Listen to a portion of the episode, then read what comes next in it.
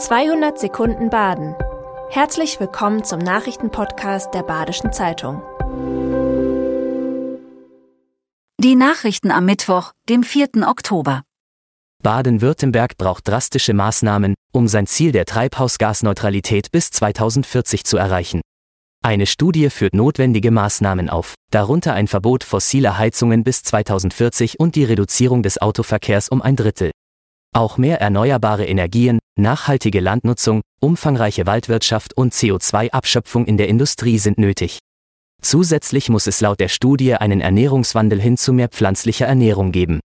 Um Deutschlands Gesamtziele zu erreichen, müsste Baden-Württemberg ab 2045 sogar eine negative Treibhausgasbilanz aufweisen. Immer mehr Menschen in Baden-Württemberg landen aufgrund von Wohnungslosigkeit in Notunterkünften. Besonders Frauen und Minderjährige sind betroffen. Die Zahl stieg von 18.000 Menschen im letzten Jahr auf 32.000 in diesem Jahr, wie das Sozialministerium berichtet. Der Frauenanteil wuchs auf 46 Prozent. Frauen kommen oft wegen Gewalterfahrungen in die Unterkünfte. Auch bundesweit hat sich die Anzahl der Wohnungslosen beinahe verdoppelt. Die Gründe für den Anstieg sind unklar, er könnte aber auf bessere Datenmeldungen zurückzuführen sein. In Lörrach wird der Platz für die Aufnahme von Geflüchteten immer knapper. Besonders die Anzahl der unbegleiteten minderjährigen Flüchtlinge ist seit Oktober 2022 stark angestiegen.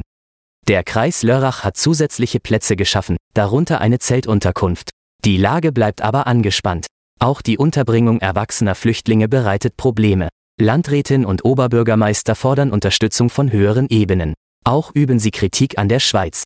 Der Vorwurf, das Nachbarland unterstütze den Transit von Migranten.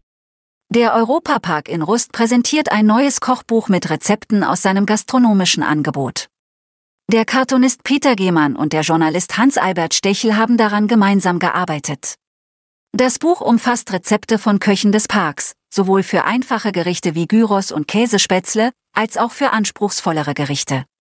Es enthält aber nicht nur Rezepte, sondern auch über 100 Cartoons von Gehmann. Sie stellen humorvoll den Park und seine kulinarische Vielfalt dar. Das Buch kostet 29,90 Euro. Die Eishockeyspieler des EHC Freiburg haben gegen den EV Landshut mit 2 zu 6 verloren, obwohl sie das Spiel dominiert haben. Der EHC hat zwar das Spieltempo diktiert, Landshut sich aber effizient vor dem Tor gezeigt. Ein umstrittener Vorfall hat zu einer Spieldauerdisziplinarstrafe gegen Freiburg geführt. Die Überzahl hat Landshut erfolgreich ausgenutzt.